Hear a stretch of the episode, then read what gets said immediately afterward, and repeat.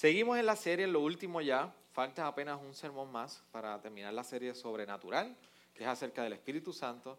Así que nosotros hablamos del el misterio del Espíritu Santo, donde nosotros quisimos discutir y explicar quién es el Espíritu Santo en un poquito más teológico, bíblico, saber quién es Él como persona, su, su edad, su número, su nombre, su apellido, su de salud social.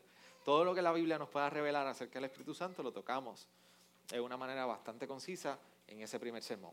Después nosotros hablamos sobre la obra del Espíritu Santo, donde nosotros vemos entonces al Espíritu Santo trabajando.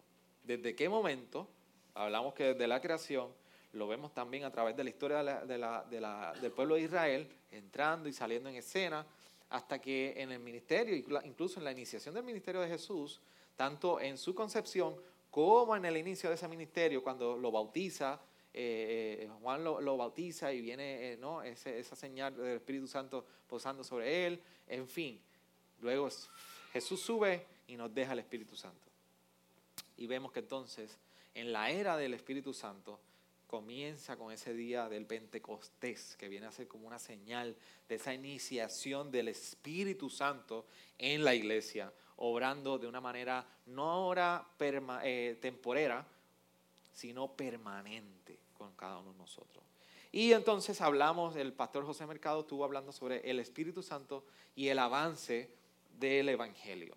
Hoy nosotros vamos a hablar de un tema que es sumamente confuso, un tema que realmente todos nosotros hemos sido expuestos y estoy casi seguro que gran parte de nosotros hemos expuesto de una manera errónea a lo que significa la llenura del Espíritu Santo. Así que si usted viene como yo de un contexto bien pentecostal en Puerto Rico, usted tuvo que haber escuchado acerca de la llenura y el bautismo del Espíritu Santo. Y nosotros queremos traer la aclaración sobre eso, porque en muchas ocasiones la gran parte de las ocasiones aquí en Puerto Rico, cuando se habla de llenura del Espíritu Santo, es una gran confusión lo que se trae y no tiene que ver nada con lo que dice la Biblia. Por eso cuando nosotros hablamos del hombre cristiano, y yo estoy entendiendo que todos los que estamos aquí somos cristianos, ¿verdad? Cuando usted va al espejo y, y usted tuviera la, la oportunidad de mirar un espejo espiritual, ¿qué es eso, pastor?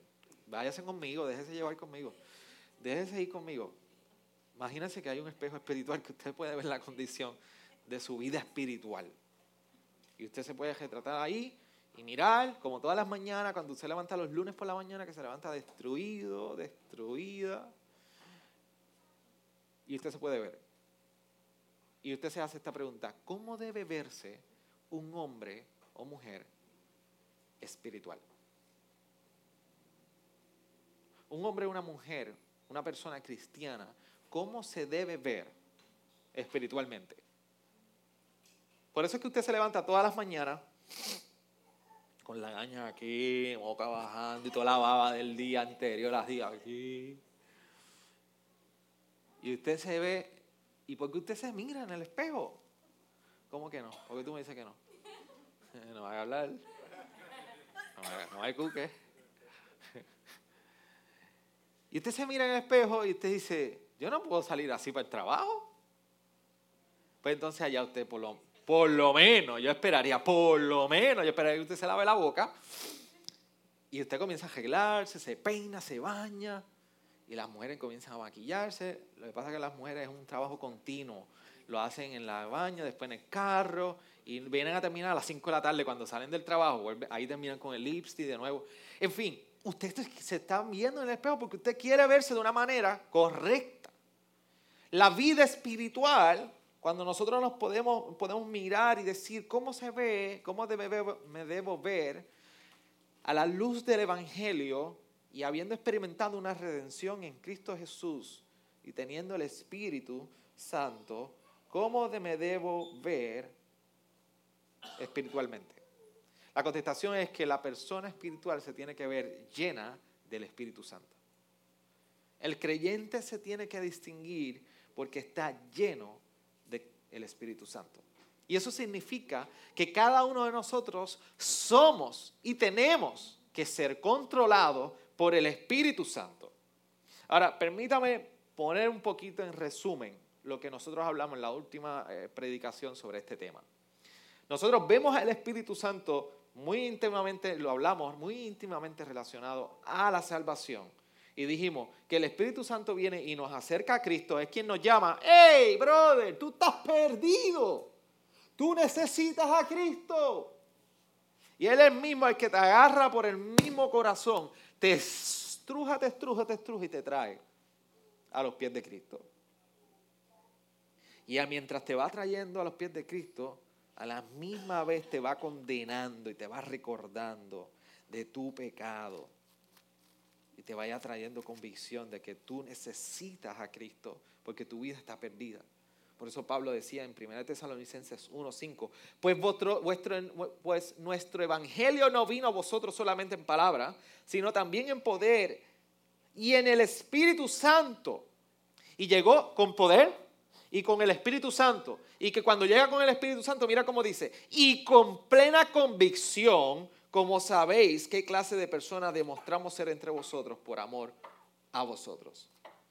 El Espíritu Santo viene a nosotros a traer una convicción en nuestro corazón de nuestra necesidad ante la convicción de pecado. ¿Y qué sucede? Pablo nos recuerda en 1 Corintios 6 cuando le hace la pregunta a estos cristianos inmaduros y le dice, ¿ustedes nos recuerdan que ustedes son el templo del Espíritu de Dios? ¿Y qué nos recuerda? Que el Espíritu Santo entonces nos trae a Cristo, nos trae convicción de pecado y viene a morar en nosotros permanentemente, siempre. El Espíritu Santo no se va, está ahí todo el tiempo.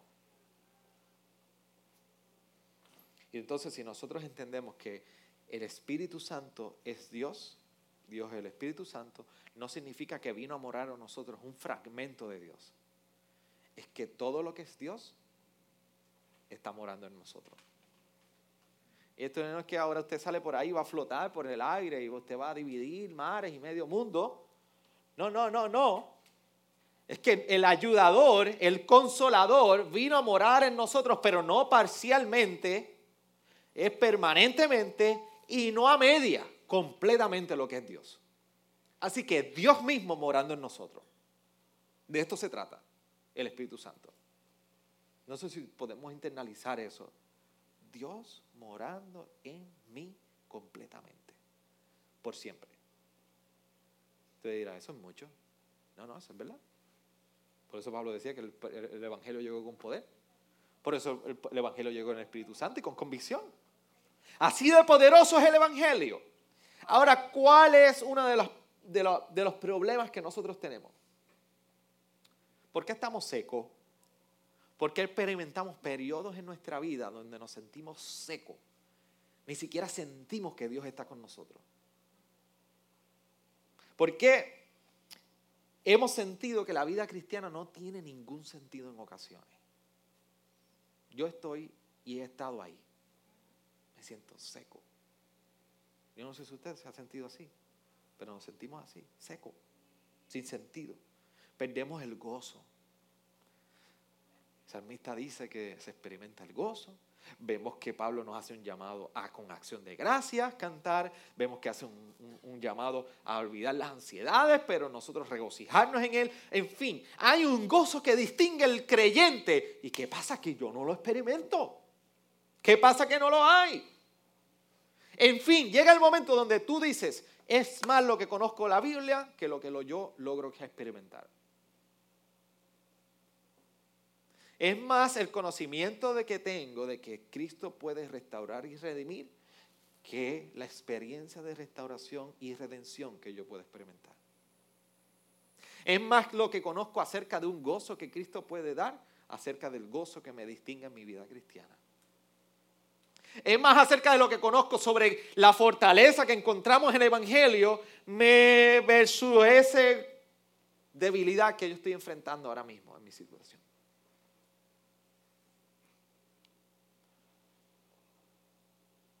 ¿Qué tal con el pecado? La misma lucha año tras año. La misma resistencia es la misma, la misma, el mismo pecado, el mismo pecado y no lo logró, no lo logró sobrellevar de la misma manera. Llevo luchando con el mismo pecado y nada cambia. Yo no sé si usted, usted ha estado en esa posición.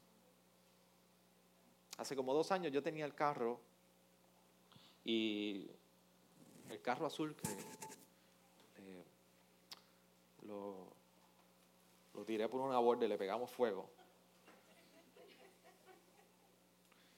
Ese mismo carro, no me acordaba que ese mismo carro, se dañó el aire acondicionado. Es que yo le digo algo, ese carro, usted, ese carro lo fabricaron en el mismo infierno y fue enviado por Satanás a mi vida para que le dijera, mira, después del año 9, tú, tú le vas a hacer la vida imposible. No, ese carro Dios ha dado buenos años. Ah, el aire dañado. Y yo, todo el mundo, mira, el gas está bueno, mano, eso es compresor. Yo, Dios mío, 600 pesos.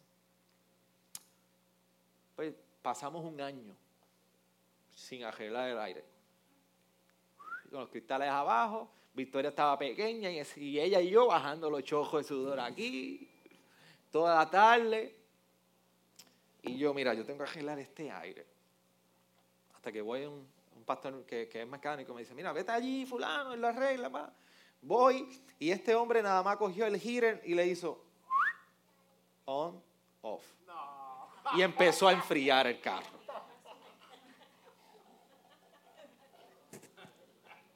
Y yo le dije, ¿cuánto es? Me dijo, son nada, brother. Vete. Vete que el aire funciona. Eh, resulta que había que resetear el aire porque se había cambiado la batería y el bendito carro es tan complicado que él necesitaba ser reseteado. Y el aire no estaba dañado, estaba funcionando. Nuestra vida espiritual en ocasiones es igual. Teniendo la solución, seguimos andando en la misma lucha, la misma lucha, el mismo pecado, el mismo pecado, el mismo pecado, el mismo pecado. Y nada cambia en nuestra vida. Y tratas de, de bregar acá, bregar aquí, bregar acá. En fin. El problema viene a ser que tú y yo no estamos siendo controlados por el Espíritu Santo. Tenemos el Espíritu Santo, pero no estamos permitiendo al Espíritu Santo que controle nuestra vida. Y por eso manejamos con el aire dañado, pero sin la capacidad de arreglarlo. ¿Y usted entiende lo que eso significa? Ay, pastor, ahora el aire del cajón me está dañado, es que el Espíritu Santo no está ahí. Mire, mi hermano, usted entiende la metáfora. La lucha con el mismo pecado, el mismo pecado y nada cambia. Necesitamos ser llenos y controlados del Espíritu Santo.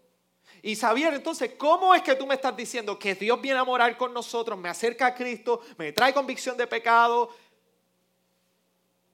¿Y cómo es posible entonces que ahora, después de todo eso, yo ahora no puedo entonces experimentar y yo necesito ser lleno del Espíritu Santo? Si tú me estás diciendo de que después que yo experimenté eso, me acercó a Cristo, me trajo convicción y Él vino a morar en mí, y yo estoy con el Espíritu Santo porque yo tengo que ser lleno. Yo te voy a explicar qué significa entonces la llenura. Porque lo más que nosotros logramos asociar es como si un vaso se vaciara y se llenara. Pero lo vamos a explicar qué es lo que trabaja, lo que significa que el Espíritu Santo nos llena.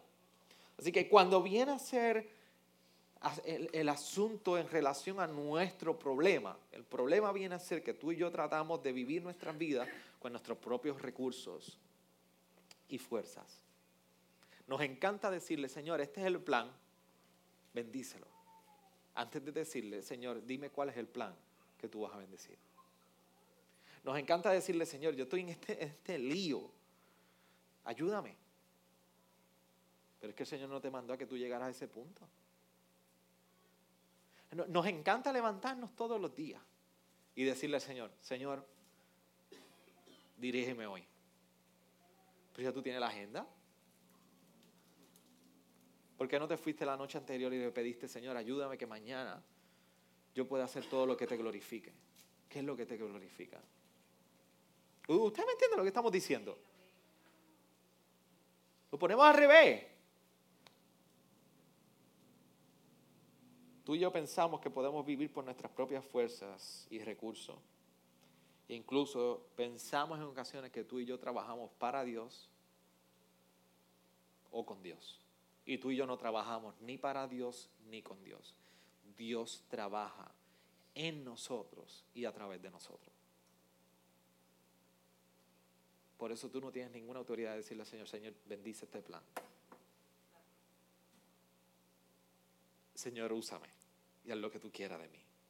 Así que significa entonces ser lleno del Espíritu Santo. Ser lleno del Espíritu Santo lo que significa es que tú eres controlado por la tercera persona de la Trinidad, Espíritu Santo.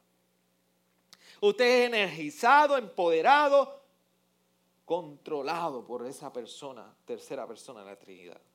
Así que no se trata de tener más espíritu, se trata de nosotros salirnos del medio y permitirle al espíritu que tome el control de todas las cosas. Hace un tiempo yo le hablé a un grupo de hombres sobre este mismo tema y el ejemplo que los utilicé fue el siguiente. Es el mismo de que si usted está manejando hacia su trabajo, hacia su casa, y usted está en el volante, en el guía, como decimos aquí, a veces manejamos nuestra vida cristiana pidiendo al Espíritu Santo, Espíritu Santo, dime por dónde te quiero que tengo que coger. Espíritu Santo, ¿cuándo me tengo que detener? Y pensamos que el Espíritu Santo se baja y se monta, interviene en ocasiones. Eso no es la llenura del Espíritu Santo. La llenura del Espíritu Santo, si la pudiéramos mostrar con esa imagen, es decirle, Espíritu Santo, ven aquí, toma tú y dirige el guía y yo voy de pasajero. Yo voy a donde tú quieras. Yo me detengo cuando tú te detengas. Yo hablo cuando tú hables. De eso se trata la llenura del Espíritu. Es darle control al Espíritu Santo en nuestra vida. Por eso no es tanto de si se llena el vaso o se vacía el vaso. Es tanto de control o no control. Y aquí no hay control a media o no control. Es control o no lo controla. ¿Y por qué es esencial entonces la llenura del Espíritu Santo? Una de las cosas que decía Pablo en 1 Corintios 3 a esta iglesia, con todas las dificultades y el pecado que había, es que le decía, ustedes andan de una manera que no es espiritual. Usted no ha madurado. Mira cómo lo dice. Vamos a buscarlo para que podamos. Mira cómo les dirige en 1 Corintios, capítulo 3. Dice de la siguiente manera. Así que yo, hermanos, no pude hablaros como a hijos a espirituales, sino como a carnales, como a niños en Cristo. Os di de beber leche, no alimento sólido, porque todavía no podéis recibirlo. En verdad, ni aún ahora podéis porque todavía sois carnales, pues habiendo celos y contienda entre vosotros, ¿no sois carnales y andáis como hombres? ¿Usted sabe lo que es eso? Pablo está describiendo, él está diciendo, ¿ustedes creen que los que andan en contienda y en celo entre ustedes, esto es espiritual? Esto es carnal. Ustedes andan como hombres. Así que el Espíritu Santo, la llenura del Espíritu Santo y el control del Espíritu Santo en nosotros es importante para nuestra madurez. Porque el que está en el Espíritu, ¿cómo, cómo anda? ¿Cómo nos dice Romano que anda? En el Espíritu. Pablo nos recuerda en Gálatas de igual manera. Que andéis en el Espíritu. Así que el control del Espíritu Santo viene a ser esencial para la madurez. Por eso cuando usted quiere ver a una persona inmadura espiritualmente, usted lo va a ver en contienda usted lo va a ver en celo. Lo va a ver chismeando. ¿Y sabe qué? Lo hermoso de la tecnología hoy es que pensamos que nosotros chismeamos nada más cuando voy fulano fulano. Pero cuando vamos a las redes y hacemos el barajuste con las personas, no le ponemos nombre, pero chismeamos de ellas.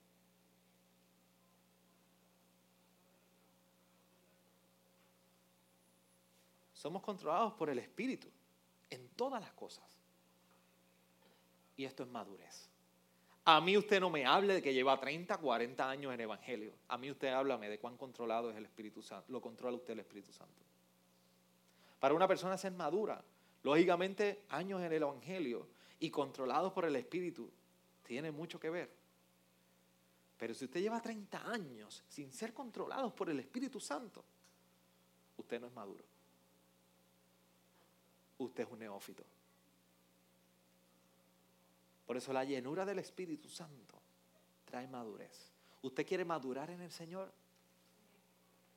usted quiere madurar en Cristo, permita al Espíritu Santo que controle su vida. Y las áreas que usted no ha tenido, no ha podido dar control, hoy es un buen día para tú decirle, Espíritu Santo, controla esta área de mi vida. Contrólame. Así madura el creyente. ¿Para qué más esencial la llenura del Espíritu Santo? Para nuestro servicio. Hechos 1.8 nos recuerda que cuando en ese momento Jesús les estaba hablando, dice, pero recibiréis poder cuando el Espíritu Santo venga sobre vosotros y me seréis testigo en Jerusalén y en toda Judea y Samaria hasta los confines de la tierra. Más adelante en el capítulo 4 dice, después que oraron, el lugar donde estaban reunidos tembló y todos fueron llenos del Espíritu Santo y hablaban la palabra con valor. ¿Qué pasó cuando vino el Espíritu Santo y los llenó? ¿Qué fue lo que sucedió inmediatamente? Cristo me salvó. ¿Tú, tú necesitas a Cristo?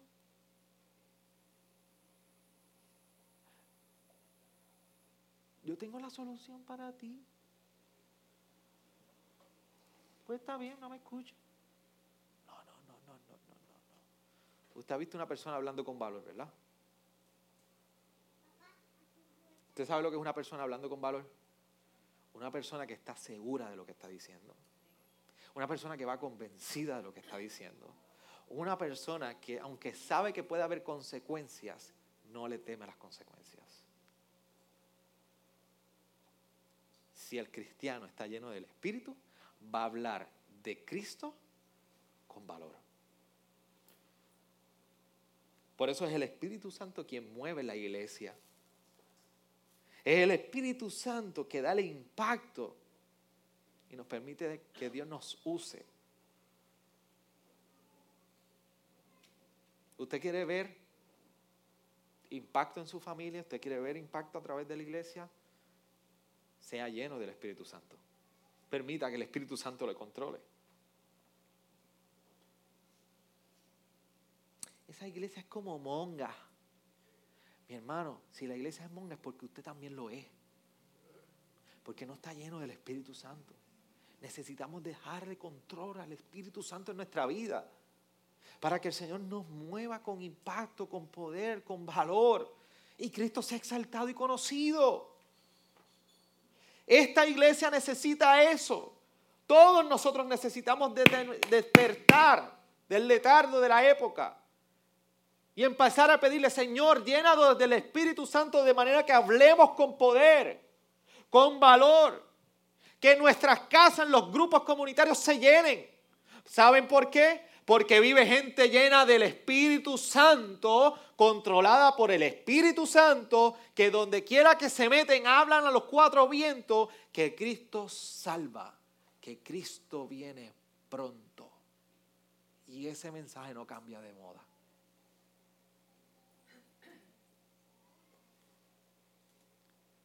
El, cristiano maduro no es el que se ve con un buen librito coffee shop, allí en café y más, en los discipulados de mujeres y hombres.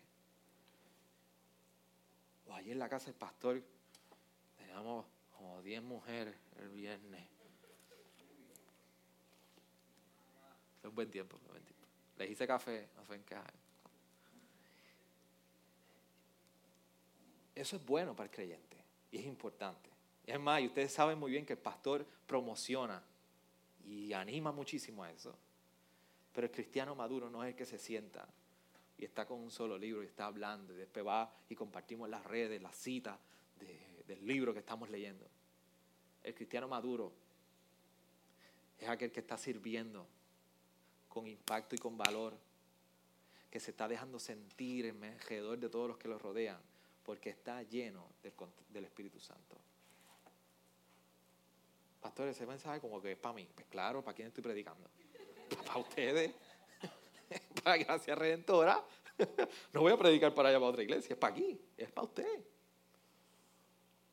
Por eso es tan importante esta llenura que incluso cuando nosotros vamos al Evangelio de Juan, en el capítulo 7, en un momento dado, sabe que usted que el capítulo 14, 15, 16, incluso en este capítulo 7 vamos a ver que Jesús habla de esa promesa del Espíritu Santo. Y en el versículo 37, y él dice, y en el último día, el gran día de la fiesta, Jesús puesto en pies, exclamó en alta voz diciendo, si alguno tiene sed, que venga a mí beba.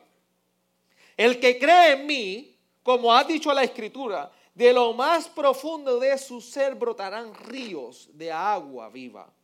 Pero él decía esto del Espíritu que los que habían creído en él habían de decir, porque el Espíritu no había sido dado todavía, pues Jesús aún no había sido glorificado. ¿Sabe lo que está diciendo? Esto es Jesús antes de que viniera el Espíritu Santo el día de Pentecostés, antes de que se estableciera la iglesia primitiva. Jesús está en palabras profetizando de lo que vendría a ser el Espíritu Santo cuando descendiera y se quedara permanente para la iglesia. Usted sabe cómo está describiendo, dice, de lo más profundo de su ser brotarán ríos de agua viva. Por eso cuando de donde quiera usted habla de, del Espíritu Santo, usted tiene que escuchar de vida. Así que si algo distingue la vida del cristiano es que de su ser brotan como aguas, agua viva. Así se describe la obra del Espíritu Santo en nosotros. Y esta es la era del Espíritu Santo, esta es la era de la cual en el versículo 39 Jesús estaba hablando. Cuando decía, Él decía esto del Espíritu, que los que habían creído en, Él habían de recibir. Tú y yo ya lo hemos recibido. Esa debe ser la distinción. Por eso es la razón que ahora tú y yo hemos nacido para ser satisfechos. Hemos nacido para ser satisfechos en Él. Por eso nuestra satisfacción viene de la obra y la persona del Espíritu Santo. Por eso tú y yo hemos llamado, somos llamados a vivir una vida sobrenatural. Una vida donde brotan aguas vivas. Y eso no es natural, eso es sobrenatural. Tú y yo somos llamados a ser los canales de esas aguas vivas a otros. Por eso mi pregunta es, ¿tú eres un canal de agua viva? ¿Está haciendo tu vida un canal de agua viva? Por eso no importa cuántas veces tú vengas aquí los domingos a las diez y media y vengan los discipulados a las nueve de la mañana y cuántas veces te comas el pan que se trae allí, las donas y el jugo y el café y cuántas veces usted asiste en la semana cuántas veces usted se siente a orar, cuántas veces se siente a leer la Biblia. No importa nada de eso si usted no está siendo controlado por el Espíritu Santo. No importa su obra. Por su obra usted no va a encontrar satisfacción. Usted va a encontrar satisfacción cuando usted es controlado por el Espíritu Santo. Cuando usted va aquí, empieza a leer y a leer, y el Señor va trayendo convicción a su vida y va dejándose ser controlado por el Espíritu Santo, usted empieza a encontrar satisfacción. Por eso, la llenura del Espíritu Santo que envuelve servicio, envuelve madurez, importa porque tiene que ver con tu satisfacción y tiene que ver con tus frutos. Si tú no estás controlado en el Espíritu Santo, pues no vas a madurar. Claro que no vas a poder servir con denuedo y con fortaleza y con valor. Pero ¿sabes lo peor de todo? Que tu vida va a ser seca y sin fruto. Seca y sin fruto. Ahí es el punto donde llegamos que nos sentimos secos, sin gozo, sin sentido. Ni sé por qué soy cristiano. Y una de las cosas que distingue el control del Espíritu Santo es que como ríos de agua viva, trae satisfacción y trae frutos. Ahora vamos a entender un poco cuál es la naturaleza de la llenura del Espíritu. Nosotros leímos en un momento dado en la pasada serie de Efesios, en capítulo 5, versículo 18, que Pablo menciona lo siguiente, y no os embriaguéis con vino, en lo cual hay disolución, sino sed llenos del Espíritu. Esta es la naturaleza de lo que es ser lleno por el Espíritu Santo. Y él dice que no embriagáis, porque cuando usted se embriaga, se va a embriagar, dice, hay disolución. Nadie está acuerdo. Nadie está en sí. La gente tiene los sentidos inestables. Y dice, no embriaguéis. Lo que está trayendo es una comparación de cómo es ser lleno por el Espíritu Santo versus el estar embriagado. Esta es la naturaleza. Que mientras uno da descontrol en tu vida y hay falta de control, el otro trae control. Mientras el vino y el estar embriagado por el alcohol saca el control de tu vida, el Espíritu Santo, lo que está diciendo Pablo es, a diferencia de embriagarte, el Espíritu Santo trae control. Se distingue por el control. Y miren esto, algunos aspectos de la naturaleza de la llenura del Espíritu. Una, es un mandato a ser obedecido no es una sugerencia, no es una opción. Usted no ve aquí que Pablo está diciendo, pues cuando tú quieras ser lleno del Espíritu Santo. No. Sed llenos es un mandato. Nos está mandando a nosotros los creyentes a ser controlados por el Espíritu Santo. Y déjeme decirle, ¿usted es controlado por el Espíritu o usted es controlado por la carne? Aquí no hay in between. No, pero hoy estoy, mira, esta pierna es controlada por la carne. Pero mira, pastor, la mitad de mi cuerpo es.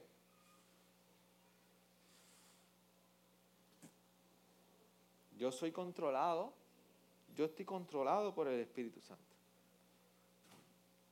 No, o usted es controlado por la carne, usted es controlado por el Espíritu Santo. Lo segundo es que la llenura del Espíritu Santo es controlador. Y, cuando usted se distingue por ser creyente y lleno del Espíritu Santo, no se trata de que usted llega, usted, siempre nosotros vemos, aquí no, no ha pasado eso, pero siempre vemos una iglesia que tiene una gente, una manera de orar, una manera de particular de dirigirse a Dios que cambian por completo. Y hay otros que repiten aleluya, aleluya, aleluya, y eso es sumamente espiritual para ellos. La misma jeringosa todo el tiempo. A ti no te hace espiritual repetir lo mismo. Y conocemos hermanos piadosos que posiblemente tenían esa, esa era una costumbre, pero déjeme decirle que hay, ah, se coge la moda que la gente asocia espiritual con esta persona que tiene su mismo eh, eh, manerismo, su misma manera de expresar, la misma repetición de palabras. Eso no significa ser controlado por el Espíritu Santo. El Espíritu Santo viene a ser controlador, porque cuando usted viene una persona borracha, usted la ve fuera de, de sí. No puede ni hablar, ni articular, ni decir las cosas. Pero estar bajo la influencia del Espíritu Santo es que cambia cómo, cómo te comportas. Si tú estás bajo la influencia del Espíritu Santo, cambia la manera como te comportas. Cambia la manera como respondes. Cambia tu carácter. En fin, es controlador porque lo experimentamos. Es continuo.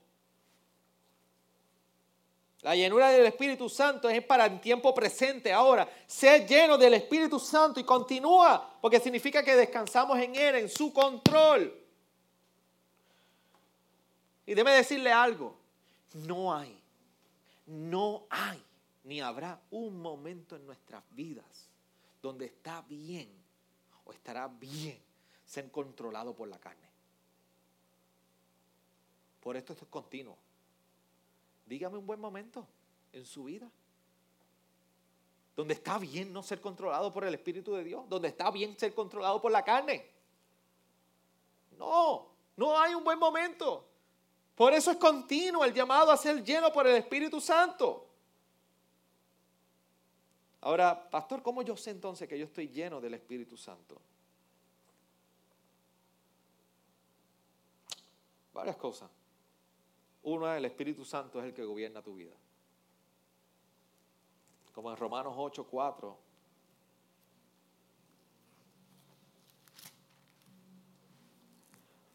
Para que el requisito de la ley se cumpliera en nosotros, que no andamos conforme a la carne, sino conforme al Espíritu.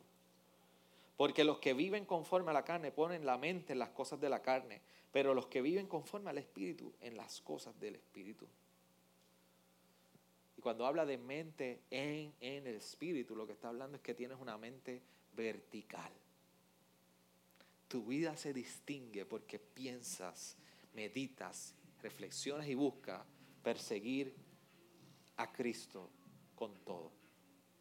Por eso gobierna, quien gobierna viene a ser el Espíritu Santo.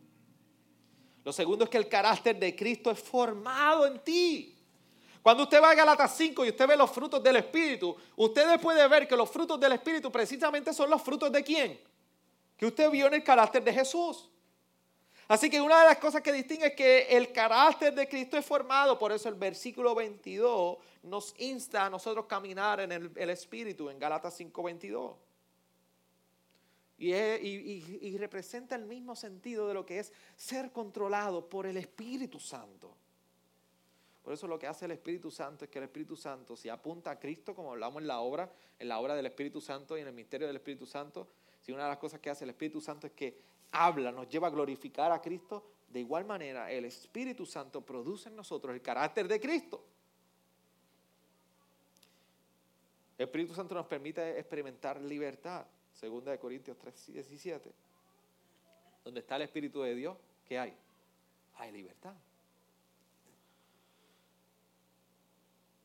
Hay adoración. Adoración porque precisamente en Efesios nos recuerda capítulo 5, 18, que seamos llenos del Espíritu Santo. ¿Y sabe lo que distingue ser lleno del Espíritu Santo? ¿Sabe lo que va a distinguir si la iglesia Gracia Redentora está llena del Espíritu Santo? Es que el versículo luego de este 18 dice en el versículo 19, hablando entre vosotros con salmos, himnos y cantos espirituales, cantando y alabando con vuestro corazón al Señor. Así luce la iglesia llena del Espíritu Santo.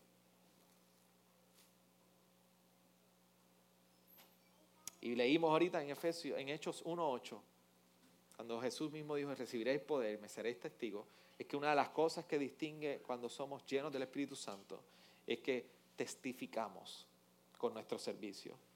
Hay valor, hay denuedo, hay valentía. Ahora, pastor, por último, ¿Qué detiene? ¿Qué detiene en mi vida? Que yo pueda ser lleno por el Espíritu Santo.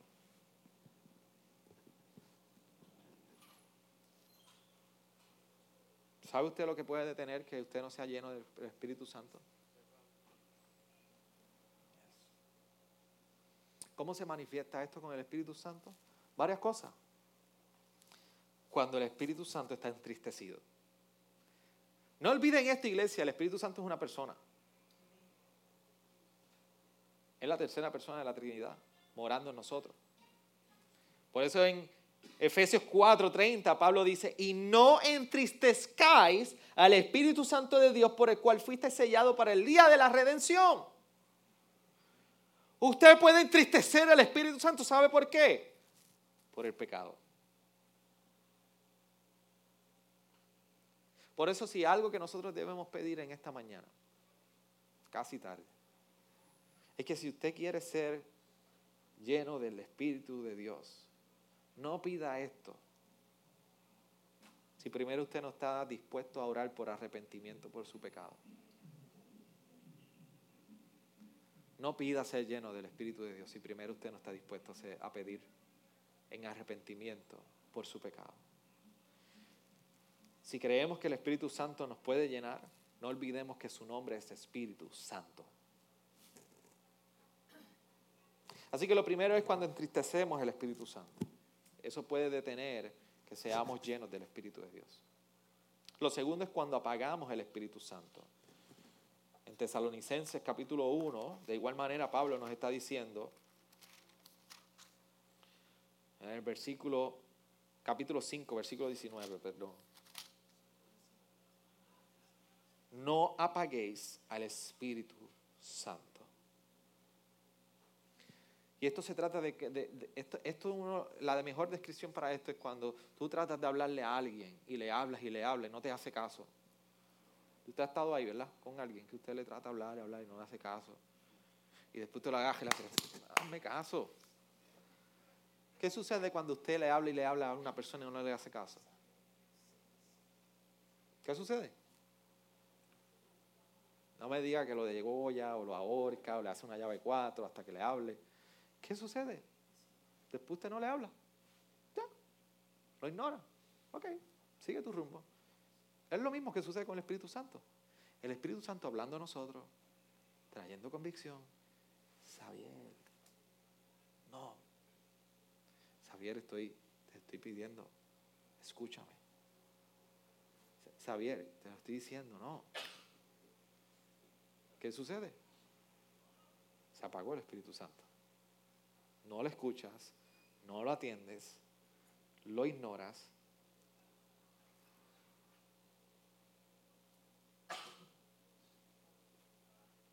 Y son las ocasiones que tú sabes que el Espíritu Santo te está dirigiendo a algo. Son las ocasiones que tú sabes que el Espíritu Santo está llamando tu atención y tú no le has prestado atención. Por eso al Espíritu Santo no se le ignora al Espíritu Santo se le presta atención. Y por último, cuando lo negamos. Gálatas 5:16 dice, digo pues andad por el Espíritu, no cumpliréis el deseo de la carne. Cuando tú y yo decidimos vivir por la carne, por la pasión de la carne, nosotros le estamos negando el control al Espíritu Santo en nuestra vida. Es cuando tú y yo decimos esto, voy a hacer esto a mi manera. Por eso en un momento dado, Francis Chan en su libro El Dios Olvidado, que les recomiendo a todos que lo puedan comprar, un libro sencillo, básico y buena introducción sobre el tema del Espíritu Santo, dice que cuando olvidamos al Espíritu, realmente estamos olvidando a Dios. Por eso cuando tú y yo decidimos vivir conforme a los deseos de la carne, estamos diciéndole al Espíritu Santo, no te necesito, y en fin, somos unos ateos prácticos, porque estamos negando la misma existencia de Dios al decirle, no te necesito en mi vida.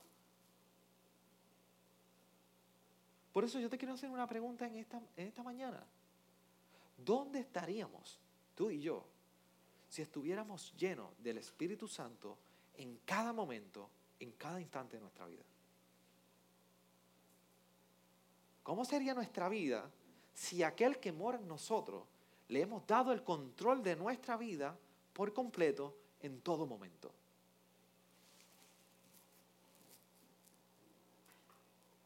¿Cómo serían nuestras familias? ¿Cómo serían nuestras iglesias? ¿Cómo serían nuestros trabajos si todos experimentáramos la llenura del Espíritu en todo momento?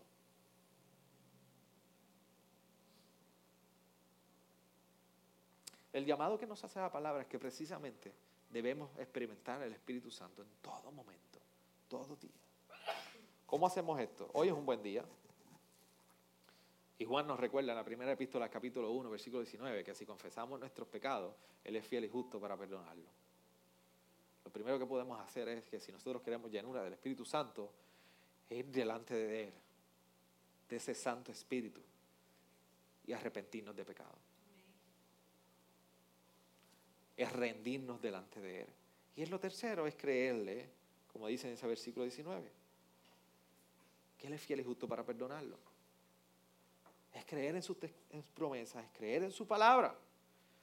Por eso cuando miramos la vida frente a este espejo que les dije en un principio, espiritual, y podemos vernos y visualizarnos en, la, en el ideal espiritual y en la vulnerabilidad nuestra, saber de que experimentamos la secadez, la falta de gozo, la falta de regocijo. Yo creo que hoy, es un buen día de, de recordarnos, necesitamos el Espíritu de Dios.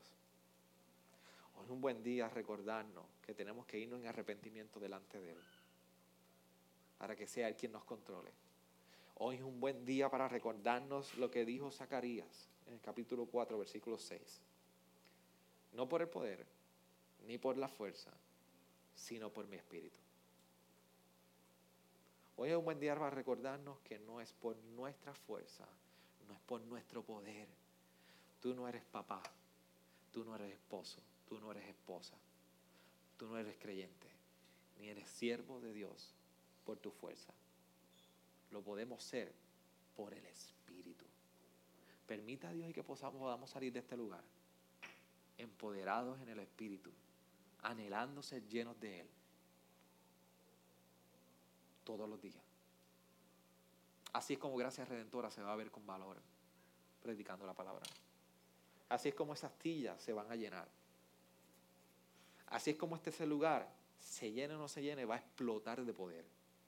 Porque es una iglesia que está llena del Espíritu Santo.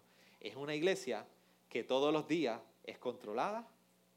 ¿Por quién? Por el Espíritu Santo. Oremos.